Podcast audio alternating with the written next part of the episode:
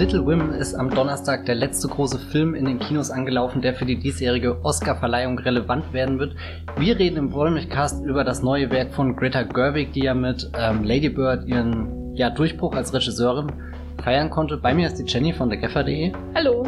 Und ich bin der Matthias von das Filmfeuilleton. Wir wünschen euch viel Spaß bei der 97. Ausgabe des Wollmilchcast und wollen euch natürlich auch ganz kurz hier vor Spoilern warnen. Wer Little Women noch nicht gelesen hat, ähm, wir gehen auf sehr viele Enthüllungen ein.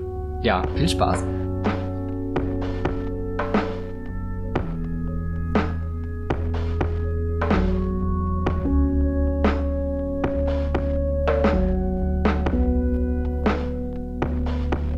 Greta Gerwig hat ja einen richtigen Erfolg als Regisseurin hinter sich und das, obwohl Lady Bird gar nicht ihr Regiedebüt war, weil rein theoretisch hat sie schon mit Joe Swanberg davor einen Film als Co-Regisseurin äh, betreut, wollte ich jetzt sagen, aber das hört sich immer so man betreut keinen Film, da, steckt ein bisschen mehr künstlerische Schaffenskraft drin und, und wenn Lady Bird äh, ein, ein Zeugnis von etwas war, dann davon, dass Greta Gerwig nicht nur als Schauspielerin, sondern auch als Regisseurin sehr viele Ideen hat, die sie auf die Leinwand bringen will. Und, und, und dieser Lady Bird mit Saoirse Ronan in der Hauptrolle war ja auch ein sehr persönlicher Film für sie, wo sie Dinge aus ihrer eigenen Vergangenheit, Kindheit, Jugend untergebracht hat. Äh, das, das fängt äh, auch schon beim, beim Ort an und der Auswahl. Und sie hat ja auch schon erzählt, dass sie sich vorstellen kann, da fast ein kleines Universum draus zu machen, wo sie immer wieder an diese äh, Orte zurückkehrt. Little Women hört sich dagegen jetzt fast schon sehr unpersönlich an, weil sie ein Buch verfilmt, das vermutlich sehr viele äh, Menschen in ihrer Jugend gelesen haben, Kindheit. Hier allerdings keiner der Anwesenden, muss man dazu sagen. Der Wollmilchgast gehört leider nicht dazu, aber wer auf der Wikipedia liest, der wird Worte wie Kinderbuchklassiker und ich weiß nicht was finden und wird da auch erfahren, dass der deutsche Titel in Wahrheit Betty und ihre Schwestern lautet. Zumindest von einem Film, ich weiß nicht von dem, ob von dem Buch. Von, ich war äh, am Wochenende in einer Buchhandlung und da wurde mir auch ein Betty und ihre Schwestern gezeigt und ich war ganz verblüfft, weil ich ge mich gefragt habe, wer ist denn die wer gute Betty? Betty? Diese Frage werden wir euch leider nicht beantworten Doch, können. Doch, wir, wir haben ja eine Ahnung, wer Betty ist, ne? Nämlich Beth. Also das, das halte ich für eine sehr gewagte These. Aber andererseits geht's ja nicht um Beth und ihre Schwestern, sondern eigentlich um Joe und ihre Schwestern. Ja, Joe.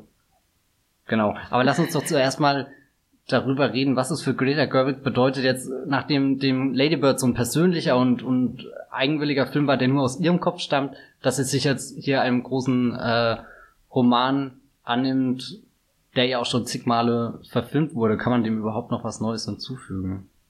Na, es ist insofern interessant, als ja im Grunde äh, Lady Bird auch schon Period Piece war, weil es ja um die frühen 2000er in Sacramento ging. Oh Gott, das heißt 2000er sind ab jetzt schon Period. Ja, das ist 20 Jahre her, sorry. Oh je. Ähm, genau, und also es ging um Erinnerungen an etwas und jetzt ähm, habe ich das Gefühl, dass es hier gleichermaßen um so ein Schritt in den Mainstream ist mit der Verfilmung eines der berühmtesten Bücher so von, was wenn es um die Jugend von äh, amerikanischen Kindern geht, nämlich Little Women von Louisa May Alcott äh, von 1868, glaube ich, ohne jetzt nachzuschauen.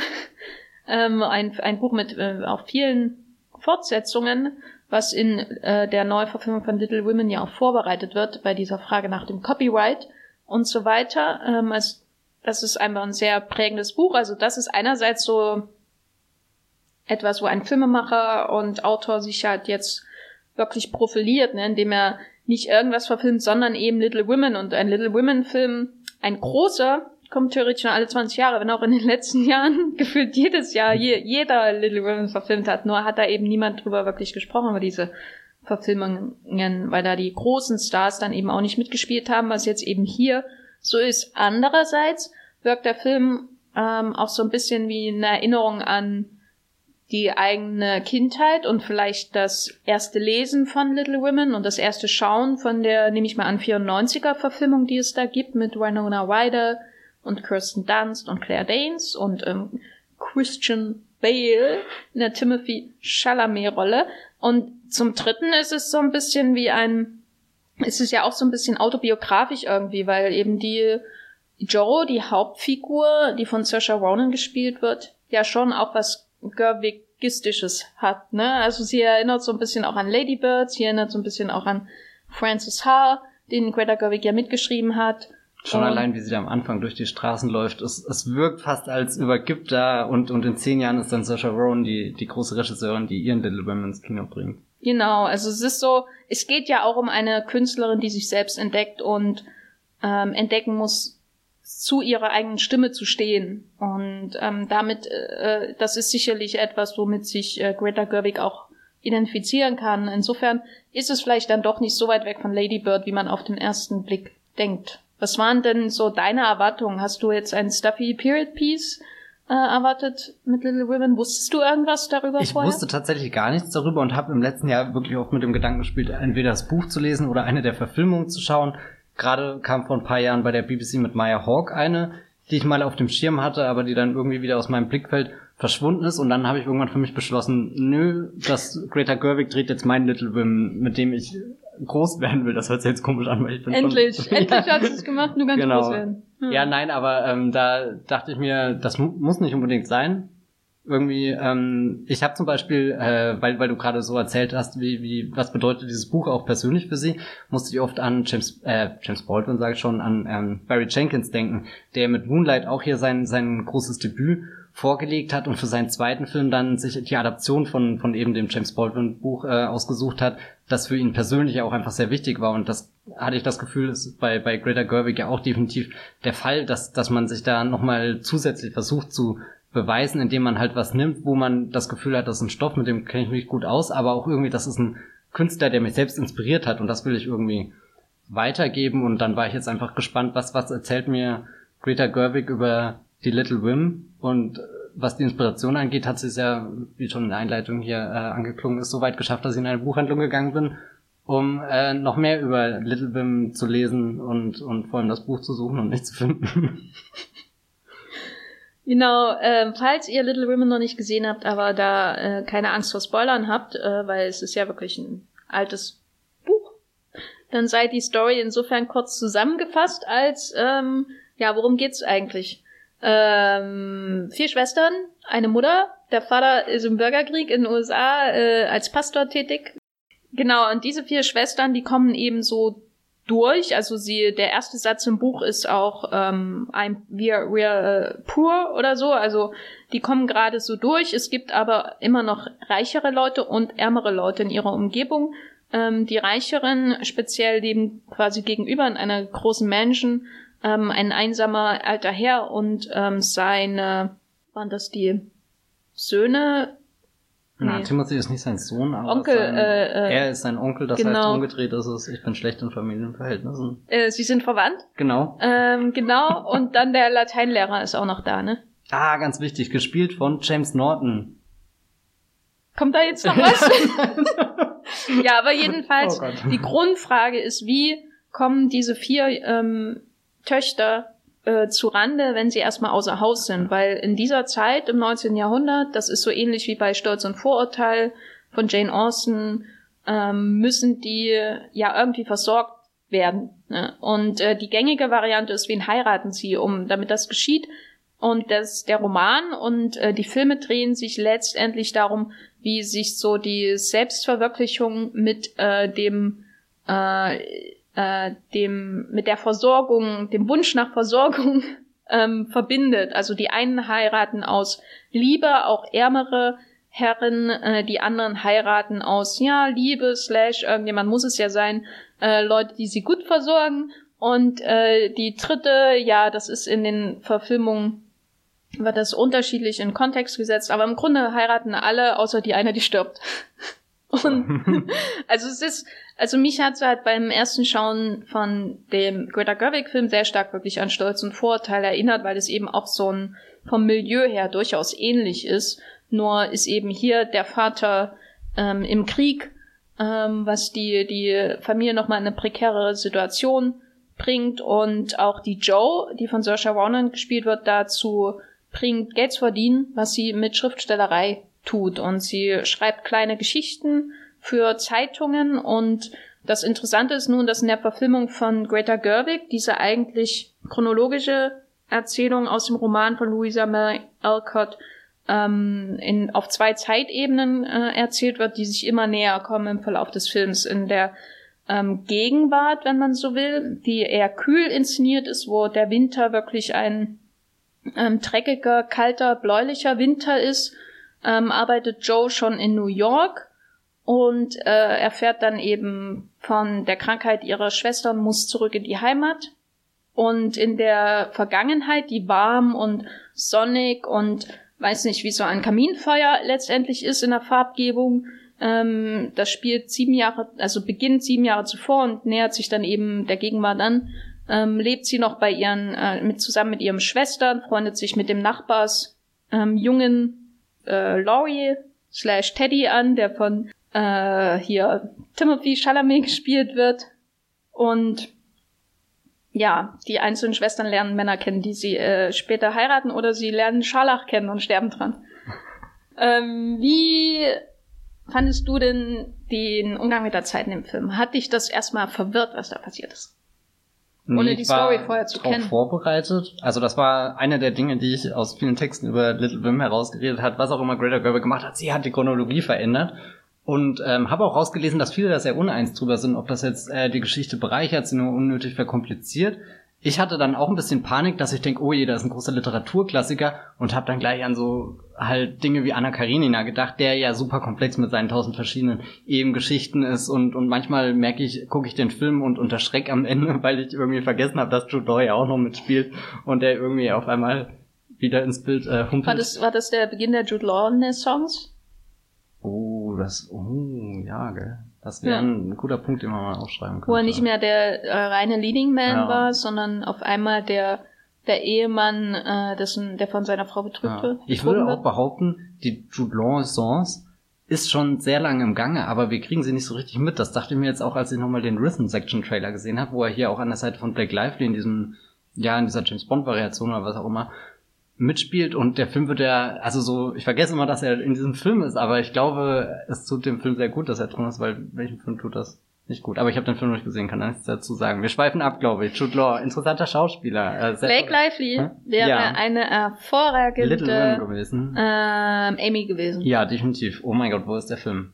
Aber hast du zum Beispiel gleich, hast du zum Beispiel gleich durchschaut, äh, was Gegenwart und Vergangenheit ah, ja. ist? Du hast das ja schon vorweggenommen mit der äh, Beschreibung der Farben. Und das hat es mir sehr leicht gemacht beim Film, weil das, das ähm, lässt der Film sehr schnell durchblicken, ähm, wann, wann er welche Farben zum Einsatz bringt. Eben, dass, dass er in der Gegenwart eher was, was Kühles, was, was auch Trauriges irgendwie so findet und, und ähm, also ich, richtig von, von einer Wärme bin ich erfüllt gewesen, als, als dann die, die vier Schwestern da beim Kamin sitzen und zwar sich beklagen, dass an Weihnachten nicht genug Geschenke da sind, und dann kommt die Mutter nach Hause und sagt so, und das Essen, das wird jetzt an die nächste ehemalige Familie gegeben. Ähm, und du siehst richtig, wie, wie jeder einzeln irgendwie da, damit ringt und, und dann sind da, äh, keine Ahnung, hier Saoirse Ronan und Emma Watson spielen eher die erwachsenen Schwestern, die das runterschlucken, aber dann siehst du halt auch Florence Pugh, die eine der jüngeren Schwestern spielt und fast mm, platzt.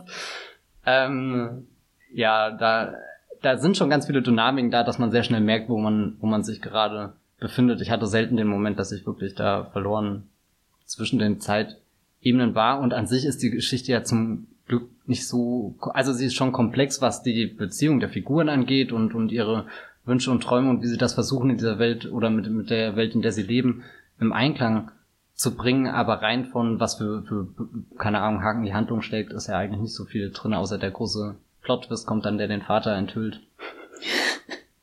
Wo wir einfach nicht aufhören können zu lachen, wenn wir dran denken, glaube ich. Hm. Äh, genau, also da mit dieser Art der Erzählung dieser Story äh, hat der Film schon ein Alleinstellungsmerkmal im Vergleich zu den anderen Verfilmungen. Also mein erster Little Women Film war, das habe ich auch erst hinterher gemerkt, der von 94 ähm, als ich ihn dann nochmal angeschaut habe. Aber ich habe eben dann jetzt gedacht, oh, ich kenne das alles nicht und gehe ins Kino und habe mir den Greta Gerwig-Film angeschaut und dann habe ich mir danach den Film von George Cooker von 1933 angeschaut, wo Catherine Hepburn ähm, Joe spielt und äh, Joan Bennett war das, glaube ich, spielt die Amy, auch eine Idealbesetzung. Und dann habe ich mir den von 49 angeschaut von Marin, äh, Mervyn Leroy, Leroy, Leroy, weiß ich gar nicht genau, ähm, wo dann ähm, hier Elizabeth Taylor äh, Amy spielt, also die Rolle von Florence Pugh mit blond gefärbten Haaren, blond gefärbten Augenbrauen. Ein sehr bizarres Erlebnis, aber eigentlich auch eine Idealbesetzung. Und dann habe ich mir den von 94 angeschaut und dann habe ich gemerkt, dass ich den von 94 schon kenne. Mm, also die Story kannte ich nicht, aber ich wusste, kannte bestimmte Momente und ich wusste, äh, habe zum Beispiel auch ähm, Christian Bale wiedererkannt, als der ja die Rolle spielt von Timothy Chalamet und äh, Claire Danes spielt die, die etwas kränklich ist und äh, Winona Ryder spielt Joe und Kirsten Dunst spielt die junge Amy und wird dann später ausgetauscht durch eine andere, ältere Schauspielerin. Wo ich dann traurig war, dass Kirsten Dunst nicht einfach älter sein konnte, ähm, weil die wäre perfekt gewesen. Das für haben sie ja Amy. hier jetzt sehr schön hingekriegt, dass sie, weil ich habe am Anfang war ich mir auch nicht sicher, hm, sind sie jetzt älter oder nicht, aber am Ende habe ich gemerkt, oh je, das, die sehen ja teilweise komplett äh, verändert aus, wenn, wenn dann dieser sieben Jahressprung überwunden ist. Und was mir noch aufgefallen ist, dass Greta Gerwig ja auch tolle Anschlusspunkte findet, um die Zeitebenen zu wechseln oder so. Es wirkt nicht wie, naja gut, wir brauchen halt jetzt da einen Abschnitt, der in der Gegenwart ist, da einen Abschnitt, der in der Vergangenheit ist, sondern es entsteht eher ein Dialog zwischen beiden Zeitebenen hatte ich das Gefühl und so nimmt so ein paar thematische Dinge, wie sie Figuren kennengelernt haben, gerade so die Beziehung zu Timothy Chalamet ist ja ein einer oder eine der Figuren, die am Anfang sind ja alle Schwestern zusammen und, und du hast diese Einheit und dann später sind sie alle getrennt und Timothy Chalamet ist ja dann fast wie, wie jemand, der, der immer wieder Kontakt zu ihnen findet an verschiedenen Punkten in ihrem Leben und das fand ich eigentlich sehr, sehr interessant, wie, wie da so, so, so durchgeschlängelt wird. Ja, ich fand es manchmal durchaus sinnvoll, weil da hatte ich das Gefühl, dass die Szenen wirklich miteinander irgendwie in einer Wechselbeziehung stehen.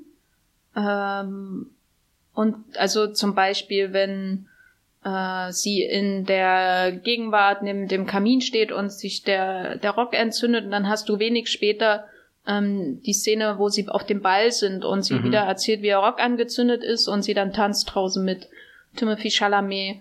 Und man merkt irgendwie, dass da dazwischen was passiert ist, was sie auch verändert hat, wie sie äh, mit der, mit dem Professor, ich muss mal lachen, dass er einen Professor spielt, aber Louis Garel, der Professor Bär, Frederik Bär.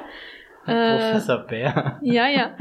ähm, genau, also wie sie mit ihm umgeht, wie sie mit Chalamet umgeht, da ist ja einfach irgendwas vergangen, äh, wahrscheinlich vor allem die Jugend und dann das Erwachsenwerden ist gekommen, so in der Art. Ähm, also manchmal fand ich das sehr gut, aber manchmal war das auch so ein, hatte ich das Gefühl, dass es einfach so ins konventionelle ähm, doppelte Ausrufezeichen irgendwie abtrifft. Also am schlimmsten fand ich das bei der Todesszene von, wie heißt sie, Beth, äh, die von Eliza Scanlon gespielt wird, weil es man ja genau weiß, wenn die erste Scharlacherkrankung geschildert wird und äh, die zweite parallel dazu weißt du, dass wenn sie zum ersten Mal die Treppe runterkommt, dass sie leben wird und beim zweiten Mal, dass sie ähm, tot sein wird. Also es wird ja alles genauso inszeniert auch. Es werden ja teilweise dieselben Einstellungen ähm, benutzt, um diese beiden äh, Ereignisse, die Jahre auseinanderliegen, zu parallelisieren. Und das hatte ich das Gefühl, macht den Film auf einmal konventionell. Also ich hatte immer ich hatte immer das Gefühl, dass er stellenweise sich anfühlt, äh, anfühlt wie ein Film von Alain Resnais, ähm, weil er so zwischen den Zeiten ähm, hin und her springt, weil er auch so ein enormes Tempo hat manchmal, wie bei Alain René. Also zum Beispiel ähm, jetzt auch der Stavisky, über den ich hier mal gesprochen habe, aber auch die letzten Filme, die René vor seinem Tod gemacht hat, die, die ja immer auch mit der Autorschaft arbeiten und hinterfragen, wie viel ist Autor, wie viel ist Figuren, wie viel ist Realitäten, wo über wo überlagert sich das und so weiter und so fort. Und dann gab es aber wieder so Momente, wo der so unglaublich konventionell wirkt, wie eben so, was man von einem Period Piece erwartet, nur eben mit zwei Zeitebenen statt einer. Ähm, das war bei dieser Szene so und das war dann aber später auch noch viel schlimmer bei dieser großen äh, Montage, wo sie ihren Roman schreibt, mhm. ähm, wo ich auch dachte, ach, jetzt sind wir aber bei der Help angelangt. Uh, von Alain René zu Also, genau, es war immer der Wechsel von Alain René zu, ähm, ich weiß nicht, einem x-beliebigen Hollywood-Oscar-Film. Und das, das fand ich manchmal schade. Also ich hatte mir irgendwie, ich hatte mir jetzt keinen Alain René-Film von ihr gewünscht, ich wäre einen Greta Gerwig-Film sehen, aber mir hat irgendwie manchmal dieser Wechsel zwischen so einer, einer, Radikalität und einer absoluten Konventionalität, da hat mir also irgendwann die Frage gestellt, äh, den, äh, ist überhaupt die Radikalität da? Oder ist es nicht alles konventionell, nur die Zeitebenen verschleiern das. Ähm, ich kann zwar verstehen, dass es zum Ende hin sich fast ein bisschen zu sehr auflöst, so, so in diesen Vibe von der Trailer-Montage irgendwie reingeht, wo, wo dann noch diese gewissen Trigger eben losgelö äh, losgelassen werden, was auch immer. Aber da hat mich der Film schon sehr gefangen gehabt, als dass mich dieses sehr schön auflösende Ende dann noch groß gestört hätte. Hm.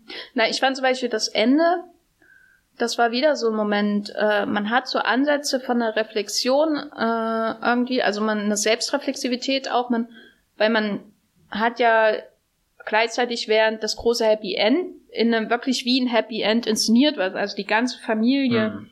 Grinst sie an, während, nachdem der Professor in den Regen hinausgegangen ist und sagt, ja, jetzt renn doch mal hinterher, ne, wie in jedem x-beliebigen romantischen Film oder so, die ich alle ganz toll finde, also ich mag das Genre ja sehr. Und äh, sie rennt dann eben zum Bahnhof und dann gibt's ja die Szene, wo man quasi sie als Autorin hört, wie sie für Tracy Letts als ihr äh, Auftraggeber ein Happy End schreibt und wie man dann ihr tatsächlich das Fragezeichen Happy End sieht äh, in einer romantischen Überhöhung von einer Situation, wie sie da in den letzten Moment am Bahnhof quasi erwischt und so, ähm, wo ich auch einerseits das interessant fand, dass es passiert, aber andererseits hat mir wieder so der letzte Schritt gefehlt, das wirklich, also da fehlt irgendwie dann der Moment, wo man wirklich sagt, jetzt ist es selbstreflexiv. Hm. Weißt du, es gibt so Andeutungen, es gibt so ganz zarte, äh, zarte Schritte dahin, ähm, aber letztendlich gibt es ja ein Happy End.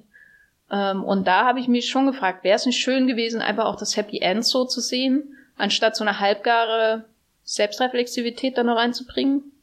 Es ging mir tatsächlich fast ein bisschen zu schnell, nachdem der Film ja, ja davor wirklich sehr ruhig ist und sich viel Zeit nimmt, äh, all diese kleinen Begegnungen und dann Timothy Chalamet hier und Timothy Chalamet da und, und Joe und Amy, Beth und Mac und so. Ähm, Gerade auch Mac und, und äh, den, den Lehrer, den sie dann später äh, heiratet, wie auch er nun mal heißt. James Norton, äh, John Brooke. Irgendwie ja, hatte ich mir oft überlegt, naja, er ist so die uninteressanteste Figur oder der, der Greta Gerwig am wenigsten abgewinnen kann, außer ihn da in so ein, so ein gewisses Narrativ reinzudrängen, dass äh, was eher so exemplarisch ist für jemand hat jemanden geheiratet aus Liebe und nicht, weil das einen guten Stand bringt und jetzt muss die Familie irgendwie kämpfen und gucken, wie es weitergeht, obwohl gerade erst der tolle Stoff für 50 Dollar oder wie viel auch immer gekauft wurde und, und wie kommt man da raus? Da war mir irgendwie sehr viel so schematisches, äh, wir haben jetzt eine Situation geschaffen und versuchen die zu lösen. Hm, aber ich fand trotzdem schön, dass diese Szenen alle irgendwie da waren und dass ich dann ein Gefühl bekommen habe für, für alle Schwestern. Also Joe ist nicht nur die Protagonistin, sondern gerade zwischen äh, Emma Watson und, und Florence Pugh und Saoirse Ronan sind ja sehr viele Dialogszenen, während die, die vierte Schwester dann zumindest im Nachhinein auch noch sehr, sehr wichtig wird, weil du herausfindest, was für eine Bedeutung hat es für den anderen. Nee, aber was ich jetzt eigentlich sagen wollte, diese Louis Garrel-Verbindung am Ende, die kam dann fast zu schnell für mich. Auch wenn ich überhaupt nichts gegen das Happy End habe ich genieße das eher, gerade wenn es dann so schön im Regen gefilmt wird und das sieht ja wirklich traumhaft aus mit dem, mit dem Regenschirm und den, den Regentropfen, die da abprallen und das ist irgendwie alles dunkel, aber es fühlt sich in dem Moment auch eine gewisse Wärme oder so. Hast du dann von den Laternen am Bahnhof eigentlich einen Ort des Aufbruchs und jetzt ist es ein Ort der Ankunft. Ähm, wobei generell ein Ort von beiden, glaube ich. Wobei es auch sagen. interessant ist, dass das wirklich das dramatischste Finale ist äh, von den Verfilmungen, die ich bisher gesehen habe. Okay. Also in den ersten beiden, die ich gesehen habe, von 33 und 49, da ist das, da passiert das alles vor der Haustür direkt. Ähm, also ist auch so, er will irgendwie ein Päckchen abgeben und ähm, dann trifft er sie über einen Umweg halt genau vor der Haustür und dann gibt's dieses, diesen berühmten Satz mit, ich habe äh, nur leere Hände für dich, also ich habe nichts für dich. Und sie sagt eben, ja, aber das reicht doch, Hände geben, Happy End zu Ende. ähm, und hier äh, in dem 94er ist es schon so, dass er hinaus in den Regen geht und sie hinterher so richtig. Also der Regen ist immer da, aber dieses, diese dramatische Regen ähm, ist dann in der 94er Version noch viel stärker da. Und äh, Winona Ryder und Gabriel Byrne, ähm, mhm. den ich mag, aber der nicht einen Frederick Bär spielen sollte, ähm, kommen da im Regen zusammen und sagen dann ihren Satz. Und was interessant ist, glaube ich, dass das jetzt der einzige ist, wo man tatsächlich so ein, ein also das ist ja wirklich jetzt so ein hyperromantischer Moment, ne, noch mit zum Bahnhof zu rennen und die ganze Familie feuert sie an, im Grunde. Ähm, und dann hast du ja noch den Epilog mit der Schule.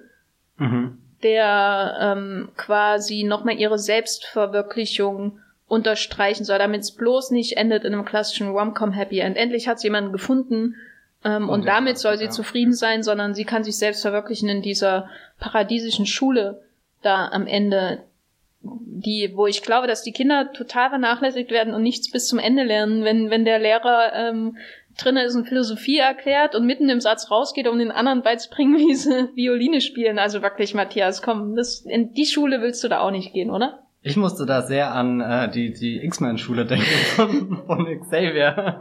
ähm, und, und ich weiß auch nicht, was die Leute da ehrlich gesagt lernen, aber es fühlt sich immer wie ein äh, gut behüteter Ort äh, an, wo, wo Menschen Zuflucht finden, die sonst keine Zuflucht in ihrem Leben haben. Ähm, aber bevor der Louis Garrel nochmal aufgetaucht ist, bin ich auch felsenfest davon ausgegangen, dass der Film so endet, dass Joe einfach ihren eigenen Weg geht und das offen bleibt. Also so Aber du kannst nicht Louis Garrel in einem Film einführen, ohne ihn auch auszuführen.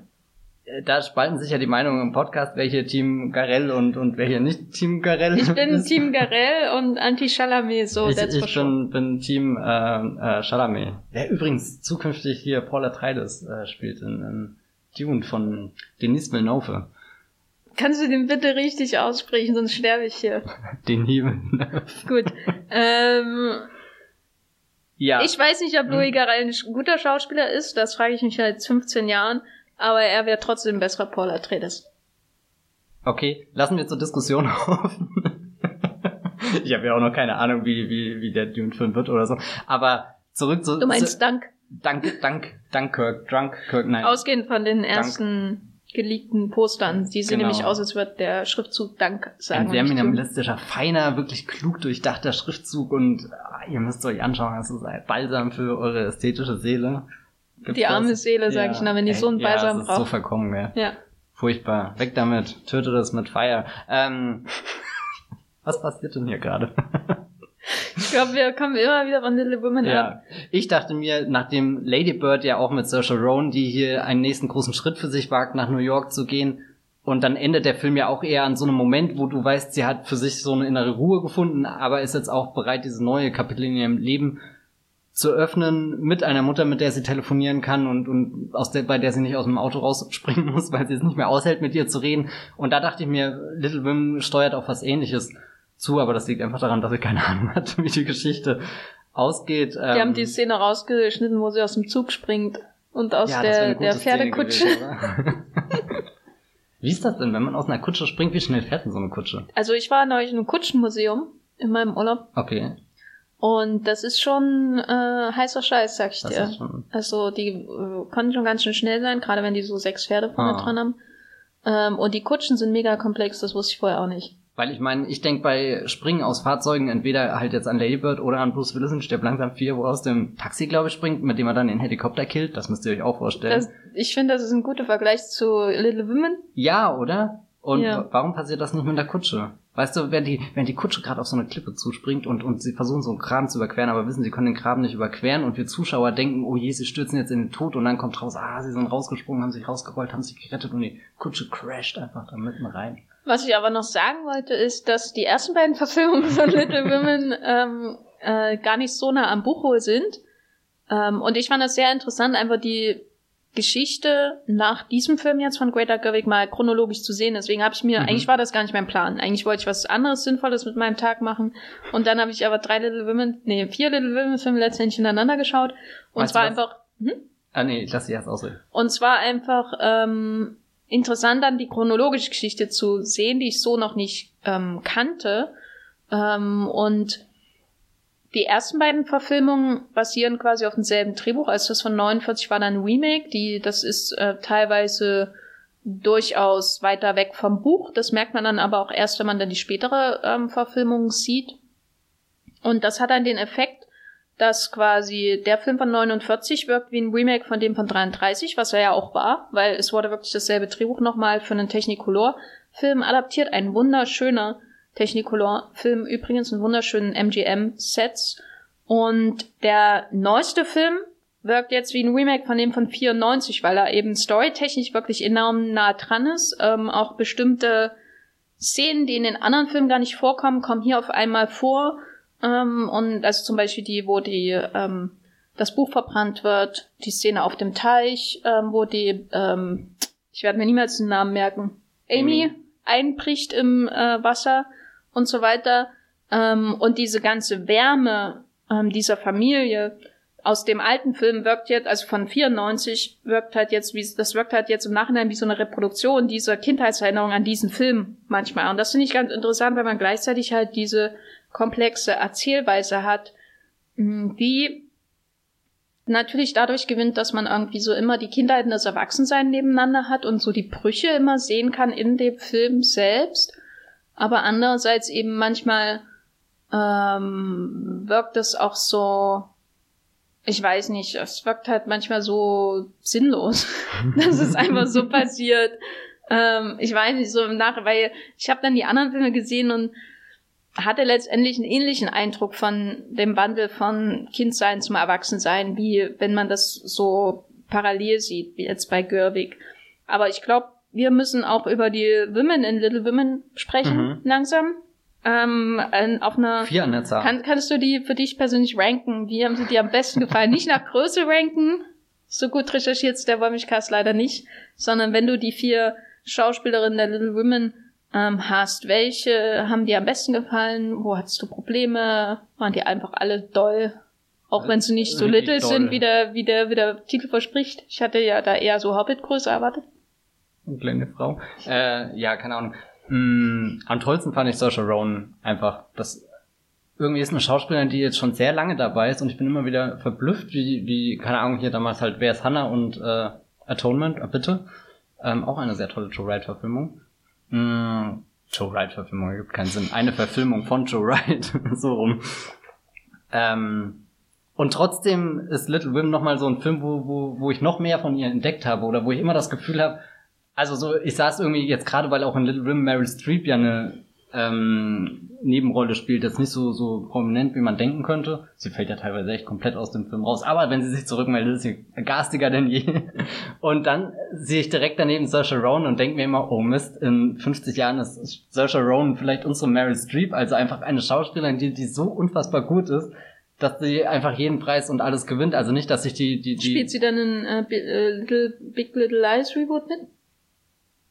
Kein, kein Einspruch dagegen. Nein, also nicht, dass irgendeine Schauspielerin sich durch die Preise auszeichnet, die sie gewinnt, aber ich hatte einfach nur bei Saoirse Ronan das Gespür, dass egal was sie macht, das ist auf so so einem hohen Niveau, wo ich überhaupt äh, kein, keine Widerstände habe, überhaupt keine Schauspielerin mehr sehe, sondern einfach nur sie, wie sie Joe spielt, obwohl Joe sehr ähnlich mit der Lady Bird ist, obwohl die auch sehr ähnlich mit anderen Saoirse Ronan Figuren schon ist und, und trotzdem, keine Ahnung, fühlt sich das an, als hätte ich sie schon immer gekannt. Das hat mich unfassbar an die Kinder von Bulabü erinnert. Kennst du das? Äh, ich glaube, Astrid Lindgren ist das. Und das taucht auch ein bisschen so, so ein in äh, Familie, Kinder, Abenteuer. Und dann laufen wir irgendwie durch den Schnee und erleben dabei ein Abenteuer oder und dann ist der Frühling und der Sommer und dann fängt wieder alles von vorne an. Das Jahr hat, glaube ich, vier Jahreszeiten. Ähm, vier Jahreszeiten, vier Little Women. Hm.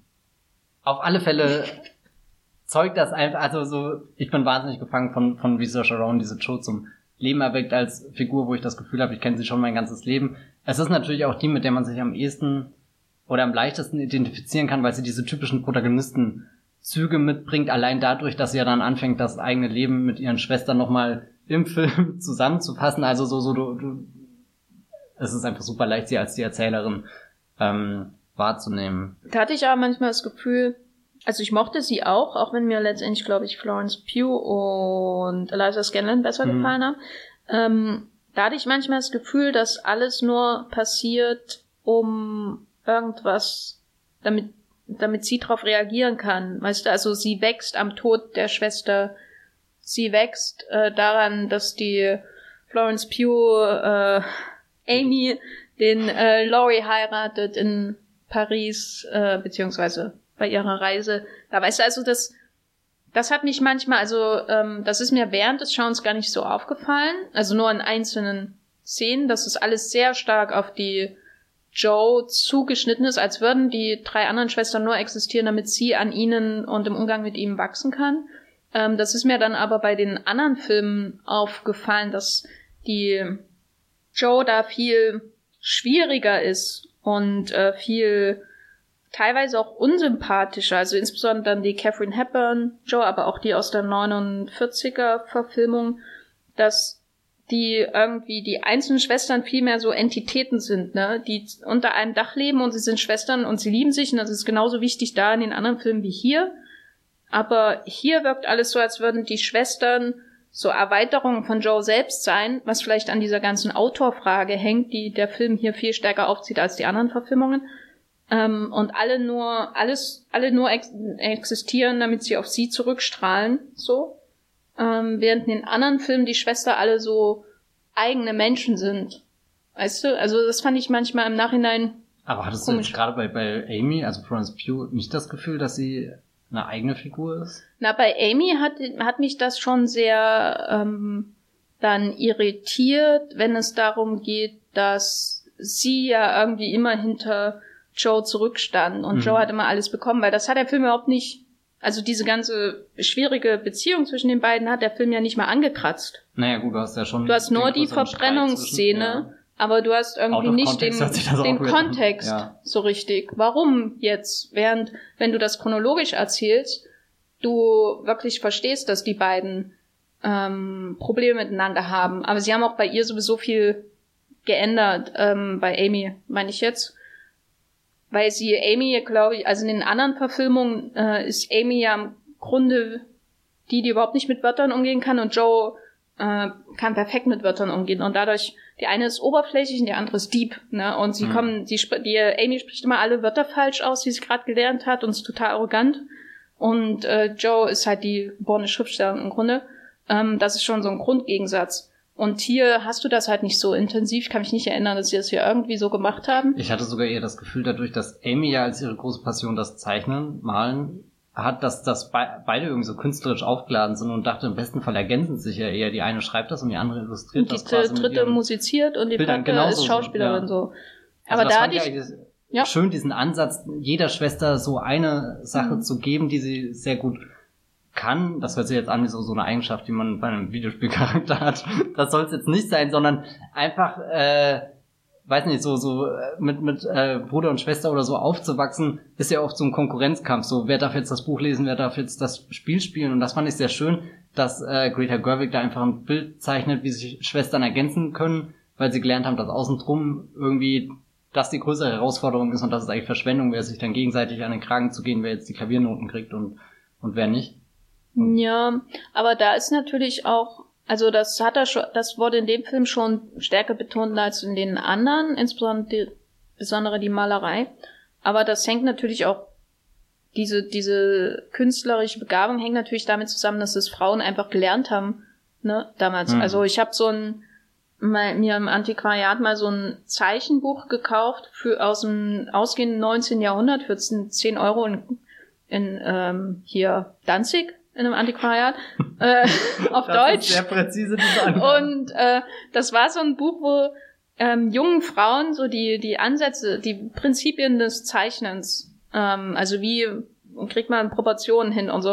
Und das fängt schon so an, ne? Hier ist ein bisschen Wissen, aber zu viel solltet ihr nicht wissen, ne? Mhm. Damit, weil, und so ist es ja mit diesen ähm, Künsten, die sie lernen. Also ein bisschen ähm, musizieren und damit man den Abend gestalten kann, ähm, ein bisschen schreiben, damit man irgendwie auch eine schöne Handschrift hat und so ein paar Briefe verfassen kann, ein bisschen malen, zeichnen und so, um halt irgendwie so ein bisschen für Unterhaltung zu sorgen.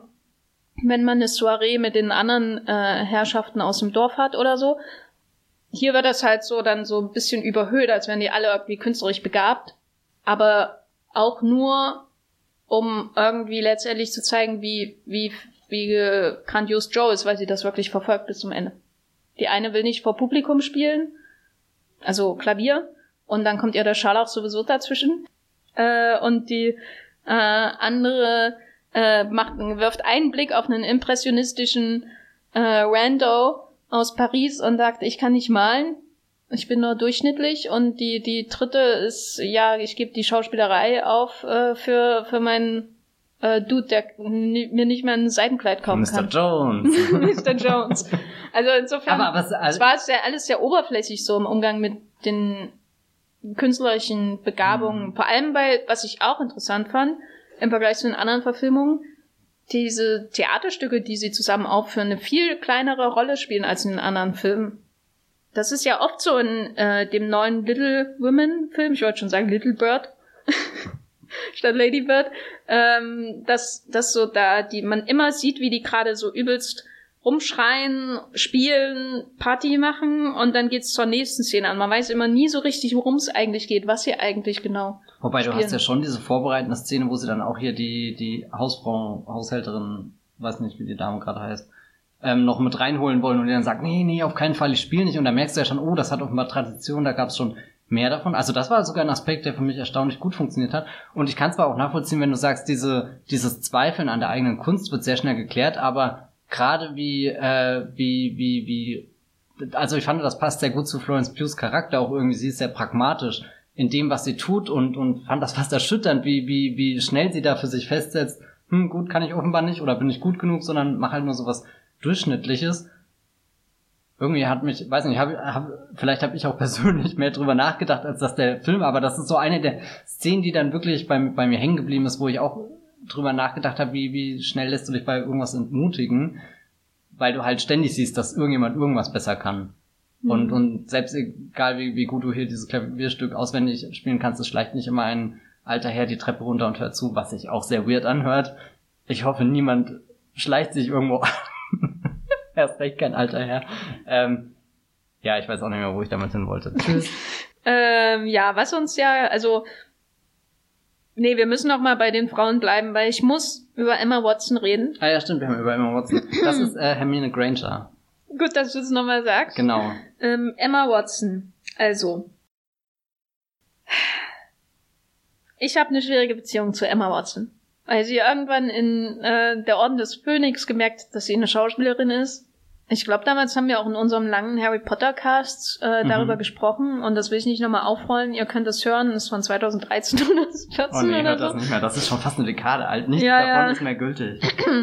Und sie hat halt so manchmal, in manchen Filmen nach Orden des Phönix, ähm, hat sie so eine Art, ähm, wo man das Gefühl hat, ähm, sie muss jede, jeden Gedanken den ihre Figur hat, in ihrem Gesicht darstellen. So, weil das ihr Verständnis von Schauspielerei ist. Also manieriert ist halt noch eine Untertreibung, weil sie wirklich alles, was in ihrem Gesicht passiert, das ist so eine absolute Entgleisung in jeder Hinsicht, ähm, dass das ist schon wieder irgendwie interessant ist, aber es ist halt auch super weird, ne? Und dann kommt eben sowas wie der Sofia Coppola-Film, wo ähm, sie sich irgendwie völlig organisch einfügt und alles ist super. Ähm, also ich mochte den Film, ich mochte sie auch in dem Film. The Bling Ring. Genau.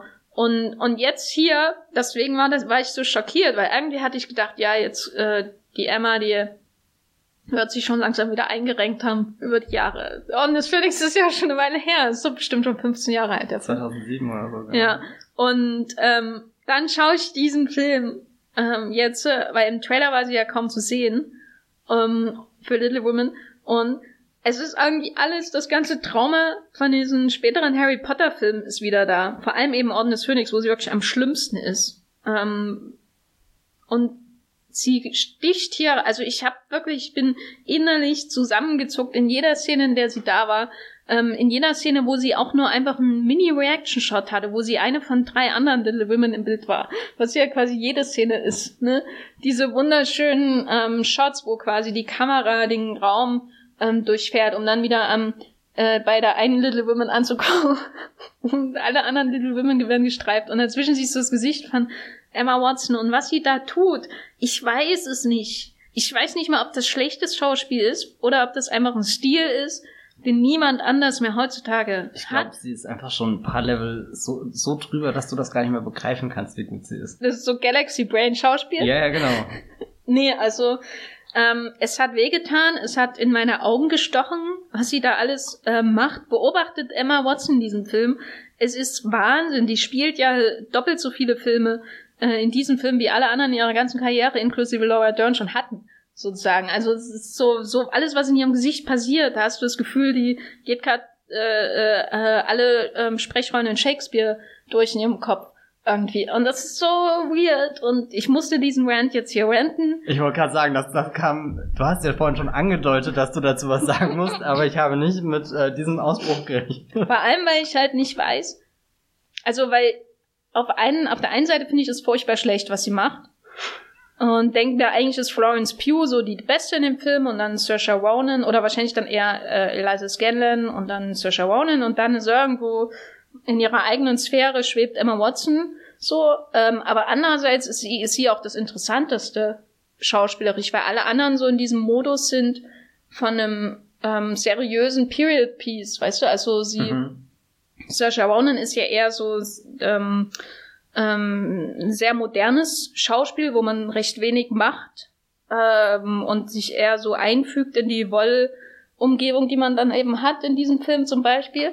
Und es wirkt alles sehr organisch, was sie tut, ne? Also überhaupt nicht auf sich aufmerksam machen, sondern eher so äh, innerlich strahlen und dadurch ähm, hat man da das Charisma und die Leute sehen einen. Äh, und die Augen kommen quasi nicht los. Und da ist jemand wie Florence Pugh, die sehr ähm, technisch sehr ähm, aufwendig schauspielt, sage ich mal. Also hier manche Szenen erinnern ja schon auch an Midsommar zum Beispiel, wenn sie äh, irgendwie so in so ein bitteres Spiel hineingeht. Du meinst, wenn sie wieder einen Blumenkranz aufhat? Wenn sie, naja, da ist sie ja noch glücklich. Aber so in Paris ist sie manchmal schon so, als wäre sie äh, im Gedanken schon im Schweden. So. Hey, ähm, Bären. Genau. Und, und dann hast du jemanden, aber, aber das, die sind alle so auf einer Ebene, ne? Alles sehr seriös, alles so in der Period drin, aber auch ein bisschen modern, also nicht altbacken. Und dann ist jemand wie Emma Watson, der da reinkommt, einfach alles zu Bruch schlägt. Und ich bin so, ich bin so fasziniert und abgestoßen von ihr, von ihrem Schauspiel in diesem Film. Und das ist das Einzige an dem Film, was mich nicht loslässt. Ha. Also ich bin irgendwie erleichtert, dass ich Emma Watson noch nie so gesehen habe wie du, aber auch irgendwie ein bisschen neidisch, weil das klingt schon an abgefahrenen Erfahrungen. Na, einfach beobachtet, was in ihrem Gesicht passiert, weil eigentlich muss man nicht jede Emotion spielen, wenn man gerade keinen Satz hat und wenn man einen hat, muss man das auch nicht tun und sie macht es aber. Sie ist halt engagiert hier. Und das finde ich Wahnsinn. So. Hm. Ähm, du hattest keine Probleme mit Emma Watson im Film? Offenbar nicht äh, so groß wie du. Wobei ich auch finde, dass sie mit, ähm, ich kann das nachvollziehen, wenn du sagst, sie kommt irgendwie aus so einer anderen Sphäre in diesen Film rein. Ich habe mich am ehesten, wenn ich es jetzt mit einer anderen Rolle von ihr vergleichen müsste in ihrer Post-Potter-Ära, wäre das Noah irgendwie gewesen. Noah fand ich sie gut. Hab noch nicht wirklich rausgefunden, woran das liegt, was auch daran, äh, also so, keine Ahnung, weil ich Noah das letzte Mal gesehen habe, vermutlich im Kino. Ich glaube, ich habe den seitdem nicht nochmal gesehen. Ja, deswegen fällt es mir sehr schwer, das zu vergleichen. Das ist natürlich nicht Aber so ich glaube, in uh, Beauty and the Beast ist ja auch furchtbar. Also. Na, bei Beauty and the Beast fand ich eigentlich, hat da erstaunlich viel funktioniert, weil dieser ganze Film auch äh, sehr künstlich ist. Und ich kann mich dran erinnern, ich bin aus dem Kino raus und hatte das Gefühl, eine der tollsten Szenen ist der Anfang, wo sie rausgeht äh, in dieses wunderschöne Märchendorf und äh, anfängt zu singen und habe mich dann oft gefragt, warum, warum ist der Film nie wieder dahin zurückgekommen, irgendwie, wo, wo, wo einfach sie als da das mit ihrem Gesang trägt in einer wunderbaren Märchenlandschaft, die so Disney ist, wie nur was äh, Disney sein kann. Inszeniert übrigens von Bill Connon, der hier auch zwei äh, Twilight-Filme gemacht hat. In einem wird einem der Kopf abgerissen. Gut, super, danke für die Information. Ich würde euer, euer Trivia wissen. Ihr werdet es mir danken bei der nächsten äh, Gesellschaftsspielrunde. Gut, aber dann ist natürlich unser nächster Themenpunkt, äh, weil ich würde gern die, die Emma hinter uns lassen. Ich, ich sehe schon, ja. Sonst, äh, sonst höre ich nicht mehr auf zu ranten immer. Und ich dachte, also, wir kommen gesagt, uns bei, bei Timothée Chalamet und Louis Garrel in die Haare. Oh ja, genau. Ach ja, über die mhm. müssen wir. Genau, da wollte ich ah, übergehen, ja, genau, äh, weil ich habe mir notiert ähm, vier Schwestern und Boys. To all the boys I wrote before. Ja, ähm, Joe wrote before. Genau. Timothy ist für mich so ein bisschen angelehnt äh, an die Interpretation von Laurie aus dem 94er-Film, wo er von Christian Bale gespielt wurde. Ähm, und das Interessante ist eben, dass oder Tim, äh, die, die, die Vision, sage ich mal, von Laurie in diesem Film ist wirklich die interessanteste von allen Lauries in den F Filmen, die ich bisher gesehen habe, von den Filmversionen von Little Women, weil er hier wirklich sehr zwiespältig ist. Du hast halt in den anderen Filmen nicht den Laurie, der betrunken halt eine Party crasht in Paris, mhm. so, der eine Szene macht, der peinlich ist, der da mit zwei Frauen irgendwie auf dem Divan äh, flätzt oder so, Und hier äh, bei, bei Greta Gerwig aber schon. Und ich finde auch die Veränderungen an Laurie sind somit das Interessanteste, was man machen kann oder was, was in diesem Film überhaupt passiert, dass eben er nicht so ein äh, einfach nur liebenswerter äh, Boy Next Door ist, Millionär Next Door, besser gesagt, ähm, sondern irgendwie auch so an dieser fehlenden Liebe von Joe zerbricht. So. Und ich fand das wirklich gut, wie der Timothy das gespielt hat. Das hört sich so an, als hast du was auswendig gelernt. Mir hält auch niemand eine Pistole gegen den Kopf. Aber ja. Ich bleib dabei erstmal. Was war dein Eindruck von Timothy Chalamet? Also ich habe erstmal das Gefühl, dass Greta Gerwig total verliebt in Saoirse Ronan und Timothy Chalamet ist. Wirklich? Habe ich wirklich die ganze Zeit bei diesem Film gedacht, dass, dass sie hätte niemand anderen casten können, weil ich glaube, ohne die beiden kann sie gar keine Filme machen. Nee, kann sie bestimmt, aber also so, so mit der Begeisterung, wie sie die da äh, durch diese, diesen, diesen Gang tanzen lässt, während im Hintergrund irgendwie die, die feine Gesellschaft da ihren all das Förmliche und nach der, nach den Regeln und bla macht und, und dann, dann draußen irgendwie so, so halb im Schatten da diese, dieses pure entfesselte Glück stattfindet und noch keiner der beiden weiß, wohin das geht. Ähm, ja, das fand ich super stark und, und ich äh, sehe eigentlich Timothy Chalamet ganz gerne. Ähm, Du musst dich ja nicht für deine ja, ja. Nee, ich überlege gerade, ob ich jetzt äh, dem was super Kluges entgegensetzen kann, was du gesagt hast, aber ich kann das gar nicht. Ich habe ja nichts. Weil, bis, weil, bisher habe ich da noch nichts gesagt. Also so während ich bei Saoirse Ronan das Gefühl hatte, dass Little Women definitiv nochmal irgendwie eine größere Spielfläche einfach für sie ist und, und dass sie da noch viel komplexeren Charakter erforschen kann, hatte ich bei Timothy Chalamet schon das Gefühl, es war eher so ein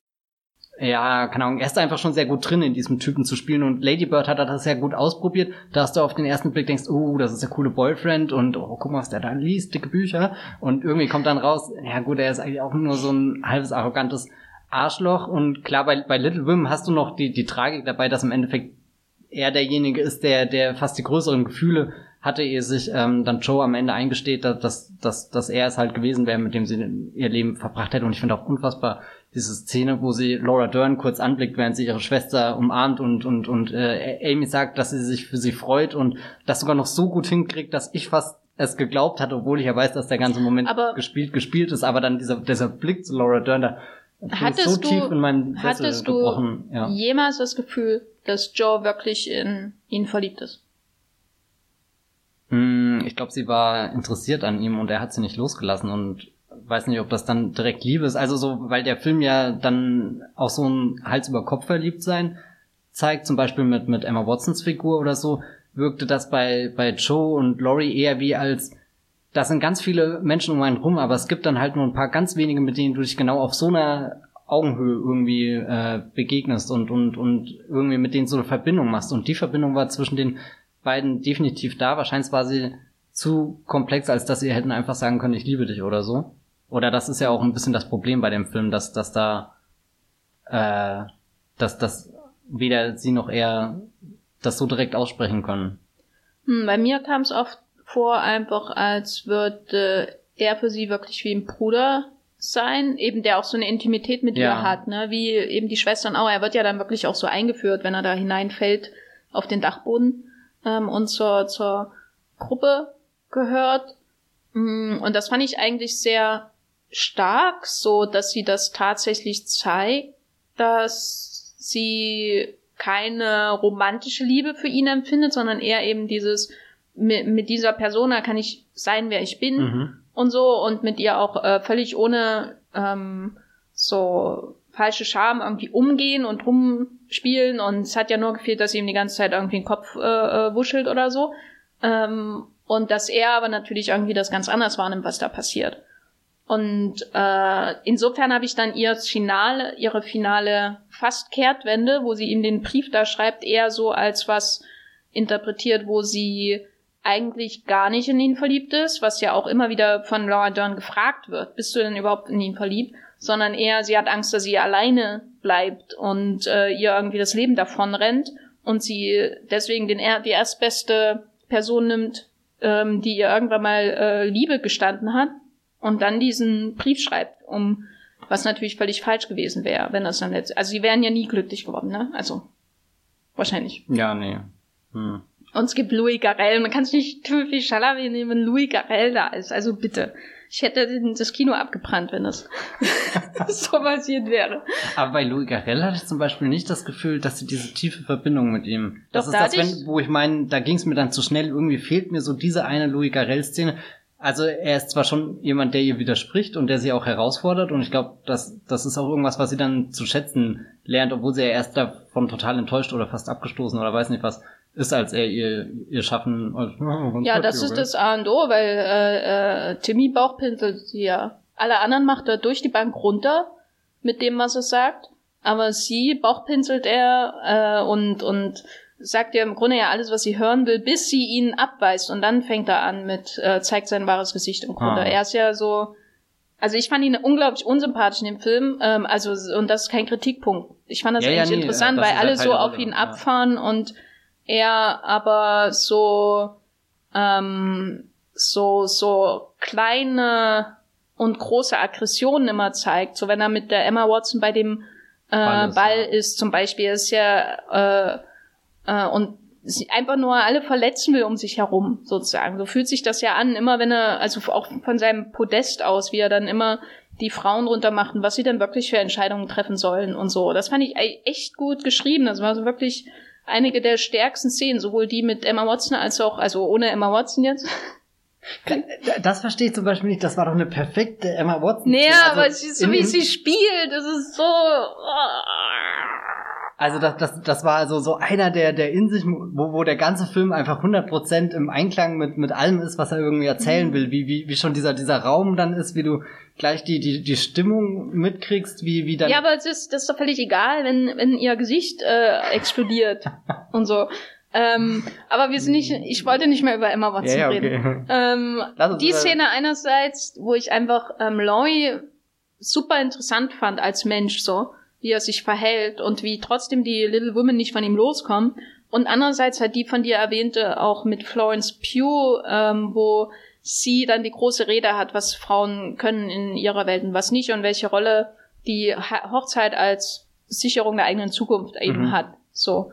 Ähm, und ich fand es immer interessant, wie er immer so einerseits der romantische Held ist und auf der anderen Seite dann immer, immer wenn so Mini-Verletzungen kommen oder Rückweisungen, wie er dann sofort ausschlägt und weißt du, also sofort die schärfsten Waffen rausholt, um zu verletzen. Und insofern habe ich nie eine ernsthafte romantische Beziehung zwischen ihm und Joe äh, wirklich erwartet, weil das wäre ein Albtraum gewesen. Und insofern finde ich es auch ziemlich bitter, dass er mit der Florence Pugh-Figur zusammenkommt, weil äh, der wird doch einfach nur saufen und sie betrügen und ihr bei jedem Moment an den Kopf hauen, dass sie ihn nur geheiratet hat wegen des Geldes. Wenn du jetzt rückblickend die zwei großen Filme von Flo- Florence Pugh anschaust, in welchem hat sie das bessere Schicksal? In Little Women oder Midsommar? Midsommar.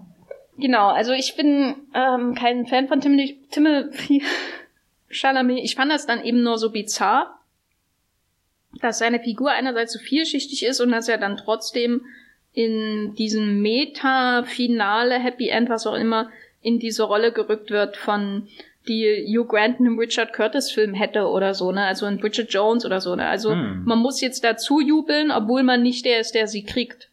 Ähm, wie eben Colin Firth letztendlich immer Bridget Jones kriegt, obwohl Hugh Grant immer so der Gegenspieler ist, ne? Also im Hm. Grunde sind ja, im Grunde Ich, Louis Garrel Colin nicht so tief in Bridget Jones drin. und, ähm, äh, und Timothy Chalamet ist äh, Hugh Grant. ja, können wir das in tatsächlich Liebe übersetzen? Wer ist jetzt Andrew Lincoln?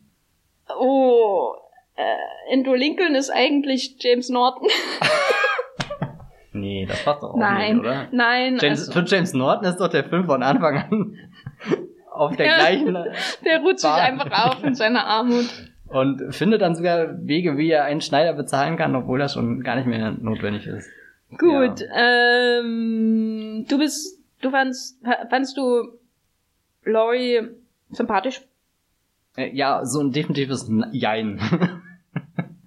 ähm, es gibt Dinge, die fand ich sympathisch, aber ich glaube, da ist die äh, Greta Gerwig, Saoirse Ronan, Timothy Chalamet äh, Chemie Yes. einfach Mhm. das, was was mich hineinzieht, wenn ich vorhin sage, so so sie ist definitiv verliebt in diese beiden Schauspieler und das das bringt der Film für mich komplett unabhängig der Handlung rüber, wie wie diese drei da einfach keine Ahnung, auch äh, was gefunden haben, wo sie offenbar im Filmset total freidrehen können und da einfach eine Verbindung zueinander hinkriegen, die man jetzt nicht unbedingt äh, auf, keine Ahnung, auf Kommando oder auf Action direkt äh, mit der Kamera einfangen kann. Ähm, ja, ich weiß nicht, er gehört halt irgendwie zu so einer Figur, die, die immer wieder auftaucht was ich interessant finde, also man kriegt den fast nicht los und wenn es bei der einen Schwester nicht klappt, ist er bei der nächsten. Ich fand das schon irgendwann. Der hätte bizarr. alle vier durchgehen sollen und am Ende liegt er mit Scharlach da. Ja, genau, das wäre auch eine Möglichkeit gewesen. Du fandest bizarr? Hä? Da, da, dass er eben die, dieser, dieser Globetrotter ist, für, für den nichts irgendwie ein Problem ist, für den es keine Grenzen gibt, kein, keine Reise ist zu lang, zu teuer, zu, äh, weiß nicht, Geld spielt ja für ihn nie eine Rolle, auch wenn man, gut, du weißt, dass er vermögend ist, aber auch nicht wie vermögend und ob das nicht auch irgendwann aufgebraucht ist und dass er auch nie den Druck mal wirklich bekommt, was aus seinem Leben zu machen oder so. Das hat mir fast immer ein bisschen gefehlt, das fand ich irritierend, weil ja gerade bei allen anderen jungen Figuren immer über diese Erwartung von dem Leben gesprochen werden, aber umso effektiver ist es dann auch, diesen jungen Mann zu zeigen, der halt auch einfach nur tun und lassen kann, was er will und dadurch auch immer einen von oben herabblicken kann auf die anderen. Er kann immer verurteilen, weil er ja selbst nie in der Verantwortung für irgendwas steht, während sich halt Emma Watson irgendwie entscheiden muss, so klar, ich habe dieses Leben mit James Nor äh, dieses Leben mit James Norton und und ich werde nie in diese Gesellschaft oder in diese Kreise aufsteigen, nachdem ich mich eigentlich sehe, weil die da sehen, weil die da tolle Kleidung mhm. tragen oder so, aber jetzt gönnen mir doch diesen einen Abend. Du ahnst gar nicht, wie viele Kompromisse ich schon eingehen muss, damit ich das jetzt hier genießen kann und jetzt kommst du hierher und also so mh, mm, er ist schon sehr gut in den Film reingeschrieben, glaube ich. Ähm, ja, nee, ähm, sympathisch, ja. es ist, äh, keine Ahnung, eher toll über seine Figur nachzudenken, wenn man halt über Joe geht, glaube ich, als ihn jetzt selbst als, aber ich wüsste auch nie, wie der Film jetzt ohne ihn funktionieren sollte. Also es ist ja, nee, nee, er, ja, er wühlt ja sehr viel auf einfach in dem Film und, und das ist. Ich fand das halt dann hinterher noch interessant, als ich mir so ein paar Letterboxd-Sachen ähm, angeschaut habe und alle irgendwie so sauer sind, dass äh, er nicht mit ihr zusammenkommt. Und dann habe ich mich gefragt, habe ich einen anderen Film gesehen? Oder sind es einfach Timothy-Stans, die, für die Timothy immer Timothy ist, egal was er eigentlich in dem Film macht. Aber das ist doch auch schon in Ladybird so gewesen, dass, dass er nicht dann der perfekte Boyfriend war, wo man. Ja, aber, aber bei können. Ladybird, da wird er ja nicht dann hinterher von irgendwelchen Fans romantisiert. Ach so. Und hier hatte ich das Gefühl, dass Timothy wie der neue Mr. Darcy ist, also Colin Firth in der hm. Ich meine, er sieht halt immer so aus und, und hat auch diese Aura einfach um sich, wo er vielleicht wie Mr. Darcy wirkt. Also jetzt reicht's aber. Keine Ahnung. Kannst du nicht mit Aha. Colin Firth vergleichen und auch nicht mit Matthew McFadden. Das Schlimme ist, Colin Firth fängt in meinem Kopf immer erst mit The King's Speech an und da ist er halt schon ein König. Und der, der Timothy ist auch ein König. Ja, shit. Ha. Und demnächst Paul Atreides. Ist genau. Nicht auch ein Prinz? Ich mm, steck Der ist, so glaube ich, ein Prinz, ja. ja. oder? Ja. Heißt er überhaupt Paul mit Vornamen? Ja, schon, oder? Ich habe keine Ahnung. Ist schon so lange her, dass ich Dune äh, gesehen habe. Hm. Weißt du, was meine erste DVD war? Dune? Ja. Welche Fassung? Eine, irgendeine billige Ramsch-DVD, weil mein Bruder hatte mir ähm, einen, einen DVD-Player geschenkt, was ich ganz toll fand. Aber keine und, DVD. Äh, doch, doch, das also. war die DVD dazu. Und ah. das, irgendwie glaube ich, dass bei Dune wahrscheinlich so rechte komische, eine komische rechte Lage gab. Es fühlte sich jedenfalls so an, als könnte jeder Dune auf DVD rausbringen, weil die DVD sah überhaupt nicht wie Dune aus. Das Cover sah überhaupt nicht wie der Film aus. Aber der Film war drauf, ich habe ihn angeschaut. Also die DVD-Version, die ich von Dune habe, bin ich mir auch nicht sicher, ob das ein einfacher Bootleg ist, was, was ja. irgendjemand mal schnell rausgebracht hat. Ja. Gut, ähm, ohne jetzt über, weiter über Dune zu reden, ähm, wollen wir doch mal sagen, die Greta, ne? Die hat jetzt diesen Film gemacht. Also ich rede von Gerwig und ich. Also es ist so weird, wenn man das jemand so sagt. Aber gut. Greta Gerwig oder Great Gerwig, wie ich sie gerne Great, nenne. Oh. Ähm, hat jetzt quasi. Damit ist das Gespräch, glaube ich, schon beendet, oder? Zweieinhalb äh, ähm, Regiearbeiten hinter sich. Sie hat ähm, jetzt mit 40 Millionen diesen Film umgesetzt. Möchtest du sie als Regisseurin von Captain Marvel 2 sehen? Ah, oh, das ist eine fiese Frage, weil wir da vorhin schon drüber geredet haben und ich gemeint habe sofort ja, weil ich ja immer der mich freue, wenn Menschen, die ich mag, was machen, was ich mag, auch wenn das Marvel Cinematic Universe mich in der Vergangenheit des Öfteren immer belehrt hat, dass nicht unbedingt der Film dabei herauskommt, den man sich wünschen würde. Hm, ich habe ein bisschen Angst, dass sie als nächstes eine Amazon-Serie macht zum Beispiel. Hm. Wie das bei Barry Jenkins äh, dann gleich der Fall war nach äh, äh, äh, Moonlight, dass er hier für diese Underground Railroad-Serie gewonnen wurde, die, die zwar irgendwie Fortschritte macht, irgendwie auch nicht, Wobei andersrum eine Underground Railroad Verfilmung von Barry Jenkins könnte halt auch ungefähr das definierende Werk der nächsten zehn Jahre werden. habe ich nichts dagegen. Also so, sie ist halt jetzt an dem Punkt, wo es, wo sie eine Entscheidung treffen muss. Also sie hat einen kleinen Film gemacht, also jetzt nicht den Joe Swanberg, sondern dann mit Lady Bird diesen, diesen Indie-Durchbruch. Jetzt, das ist schon, was hat er gekostet? 40 Millionen Dollar? Der jetzt hat 40 Millionen genau. gekostet. Also er ist wirklich genau auf dem gleichen Stand wie Barry Jenkins und wird natürlich jetzt viele Angebote bekommen von verschiedenen Seiten und Studios und, und eigentlich hoffe ich, dass sie das weiter erforscht, was sie wirklich interessiert. Und ich meine, das kann ich sehr schwer sagen, aber ich habe zum Beispiel neulich, ähm, das kam jetzt erst vor ein paar Tagen raus, diese 73 Questions with Greta Gerwig, das ist ein Format, was die Vogue auf YouTube immer macht und ähm, in der Regel fällt das so auf, dass, dass jemand kommt mit der Kamera, das ist ein Take und 73 Fragen werden spontan in Anführungsstrichen gefragt und es fühlt sich halt immer super künstlich und einstudiert an. Aber ich finde, man lernt da immer sehr viel über die Person, weil nicht jeder kann da so drauf antworten und manche brechen dann durch das Muster durch und das mit Greta Gerwig war halt definitiv eine dieser Folgen, wie ich sie noch nie davon gesehen habe, weil, weil, weil der, der Rahmen irgendwie der gleiche war, aber so wie Greta Gerwig geantwortet hat, hast du wirklich gemerkt, dass sie, dass sie darüber nachdenkt und, und dass das äh, nicht alles gerade aus ihr rausflutscht und bei vielen bei so Dingen, wo, wo dann andere Stars äh, immer locker, flockig irgendwas sagen können und, und das fand ich irgendwie sehr, sehr interessant, dass, dass sie irgendwie die, dieser, dieser eigene verschrobene Kopf geblieben ist, dass sie gerade irgendwie einen, Best Picture Film hat, aber in sich vermutlich noch viel mehr darüber nachdenkt, was sie bei Lady Bird hätte anders machen können oder besser machen können oder, oder sogar ganz gut gemacht hat. Ähm, ich will einfach, dass sie da bleibt und, und mit der gleichen Energie irgendwas macht wie jetzt die letzten zwei Filme. Das wäre schön. Und ich hoffe vor allem, dass sie, dass diese Regiephase jetzt nicht irgendwie endet oder so. Aber das glaube ich auch nicht. Da, da wirkt sie ja gerade viel zu, zu ehrgeizig da drinnen. Ich frage mich halt, ob sie, mhm, also ich weiß nicht, ob ein Blockbuster jetzt wirklich das ist, was sie als nächstes machen würde. Ähm, nach dem Barbie-Film, für den sie mhm. ähm, ja engagiert wurde, mit Margaret Robbie vielleicht. Ähm, aber ich frage mich halt jetzt nach Little Women, ist jetzt, also ist jetzt die wahre Greta Gerwig eher die Schriftstellermontage in Little Women oder die ähm, Zeitebenen Gerwig aus Little Women? Hm. Weißt du, also was ja. wird sich jetzt so rausschälen? Oder wie, ich möchte einen Film sehen, wo die Szenen, sowas wie Little Women, wo die Szenen aber mal wirklich atmen können und man nicht gleich zum nächsten weiterrennt. Was mir ja prinzipiell schon an Little Women auch gefallen hat, weil man die Energie von Joe, die in den anderen Filmen immer dadurch ausgedrückt wird, dass sie halt durch Wälder rennt die ganze Zeit und über ähm, Zäune springt und ganz tolle Szenen einfach. Ich kann äh, sagen, weil da ist ja nichts verwerflich da dran. Also nee, aber ja, aber das fehlt hier ja halt schon, so, schon oh. ne? Ähm, und stattdessen wird das halt so auf den das Tempo des Films über also es wirkt ja wirklich so, als würde Joe einem das selber erzählen, ständig hin und her springen und so und hier mal über den Zaun und da mal über sie sieben Jahre hinweg. So. Ähm, Perfekte Geschichte. Und ich frage mich halt, wie wird ein hm. chronologischer, normal, in Anführungszeichen erzählter Film mit so einem Stoff von ihr aussehen? Und können die Szenen dann immer noch für sich bestehen, wenn sie hintereinander erzählt werden? Oder braucht sie diese, diese, ähm, sag ich mal, René, äh, äh, also Alain René, nicht irgendein René, Alain René ähm, Einschübe, die man ja auch schon bei Ladybird hatte. Äh, dieses, dieses Hin- und Herspringen, weißt mhm. du, dieses. Hat so. sie den eigentlich mal als Vorbild genannt? Oder? Weiß ich nicht, ich bin kein Great Gerwig äh, äh, Kenner. Hauptsache Great. Hm. Hauptsache Great. Äh, und da bin ich doch sehr gespannt, ähm, weil wenn du jetzt schon Meryl Streep in deinem Film hast, dann ist halt die Frage, ne, wie, wie Meryl Streepig konventionell wirst du noch als Regisseurin?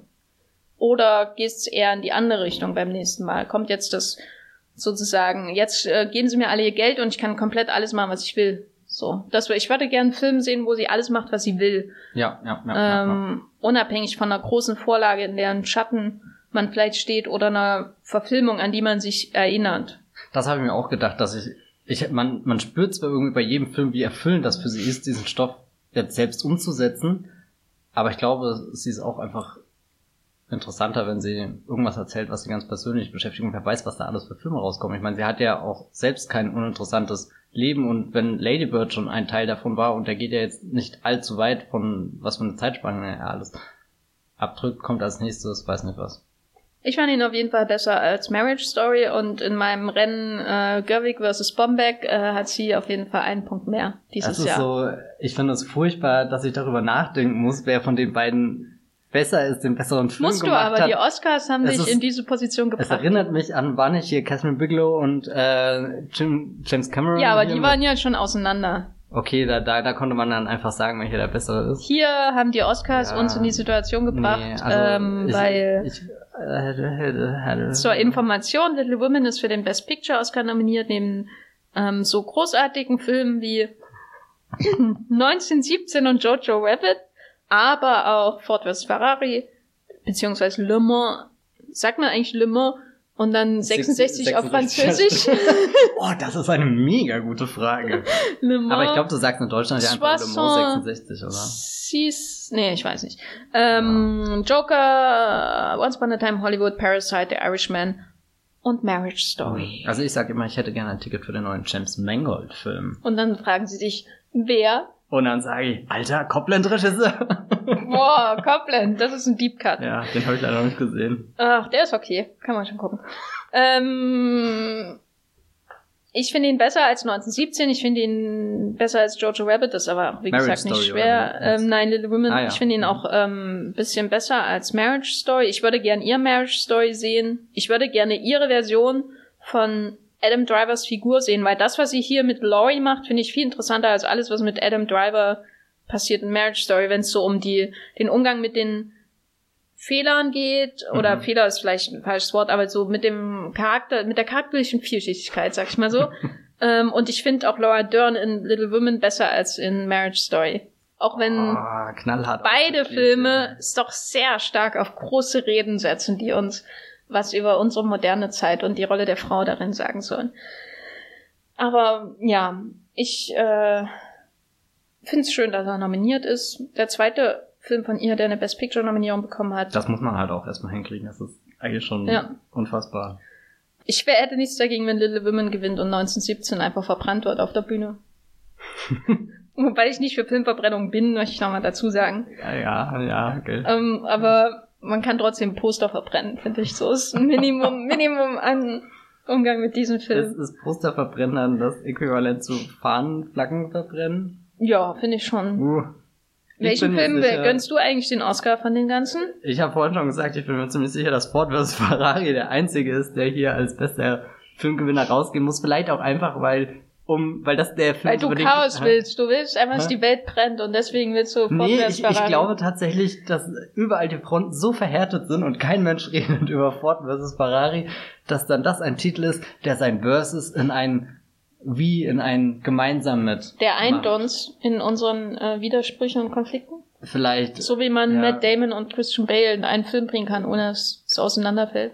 Also ich glaube, oh, wenn, wenn ich jetzt einen sagen müsste, der gewinnen soll, dann ja, nee. Ich sag keinen, weil irgendwie fehlen halt auch ein paar, die es interessant machen, oder? Also ich hoffe einfach nicht, dass Jojo Rabbit da mit, damit durchkommt, was auch immer der Film macht. Das wäre nämlich frech. Frech. Frech. Gut. Frechdachs unter den Oscar-Filmen. Und Rechtags, uiuiui. Ja. Das wird dem Teil gar nicht Ja, gefallen. nee. Also guck mal hier, da, das sind doch Bong Joon-ho und Quentin Tarantino und Greta Gerwig und Noah Baumbach. Gut, ähm, ich würde sagen, wir empfehlen Little Women. Oh ja, definitiv. Gut, das war unser Beitrag zu Little Women.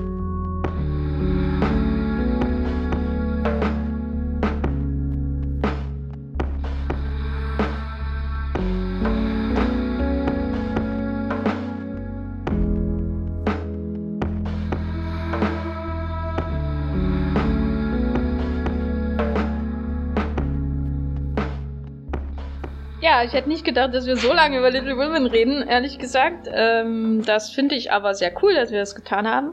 Ich finde auch, der Film verdient gerade jede Aufmerksamkeit, weil dadurch, dass er nur diese Best Picture Nominierung hat und, und nicht noch arg viel mehr, also ich glaube, er hat noch bestes adaptiertes Drehbuch und das war's dann auch Das schon. gewinnt Jojo.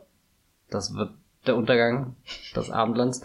Ähm, nee, da- dass dieser Film einfach die Aufmerksamkeit verdient, die wir ihm hier gerade 80 Minuten lang gegeben haben. Ja, ich finde auch, der Film, der weltweit schon 150 Millionen Dollar eingespielt hat, verdient Ah. die Aufmerksamkeit. Nein, ich finde es ja auch schön, weil ich mag einfach Greta Gerwig, Great Gerwig, wie auch immer. Und ähm, ich habe zwar so ein paar Probleme mit dem Film, aber es war trotzdem auf jeden Fall eine der interessanteren Literaturverfilmungen im Oscar-Rennen äh, der letzten Jahre, äh, wo man auch einfach viel drüber diskutieren kann, selbst über die Dinge, die einem nicht gefallen mhm. oder die Dinge, die einen traumatisiert haben, wie das Schauspiel einer bestimmten Person in diesem Film.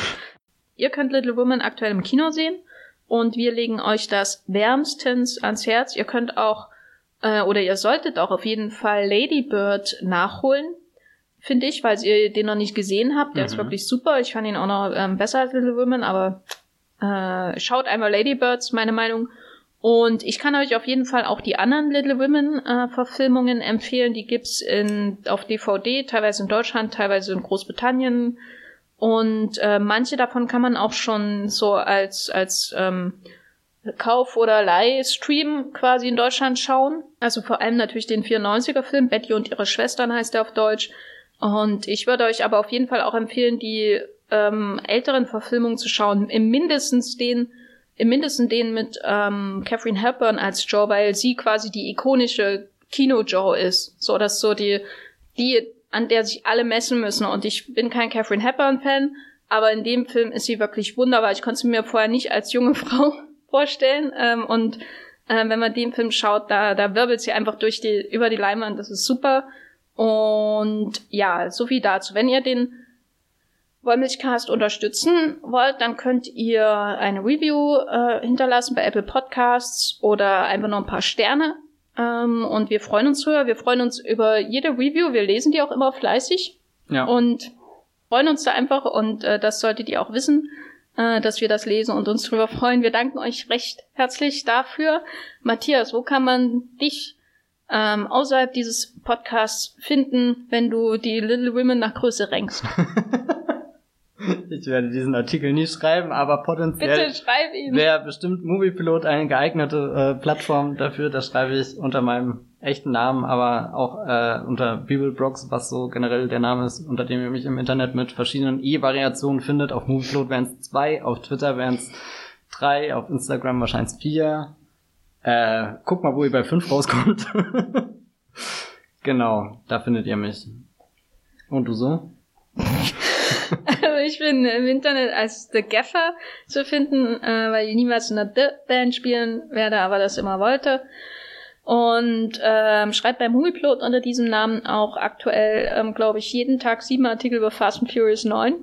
Mhm. weil er ähm, mich einfach, also so der Trailer und alles, also hm, ich bin einfach hin und weg. Und bin aber auch skeptisch, wie das wird. Naja. Ähm, genau, und ansonsten habe ich noch einen Blog, thegaffer, äh, und einen Twitter-Account namens Gafferline. Und ja, das wäre es eigentlich schon. Wir danken euch recht herzlich fürs Zuhören und wir hören uns beim nächsten Mal. Tschüss. Ciao.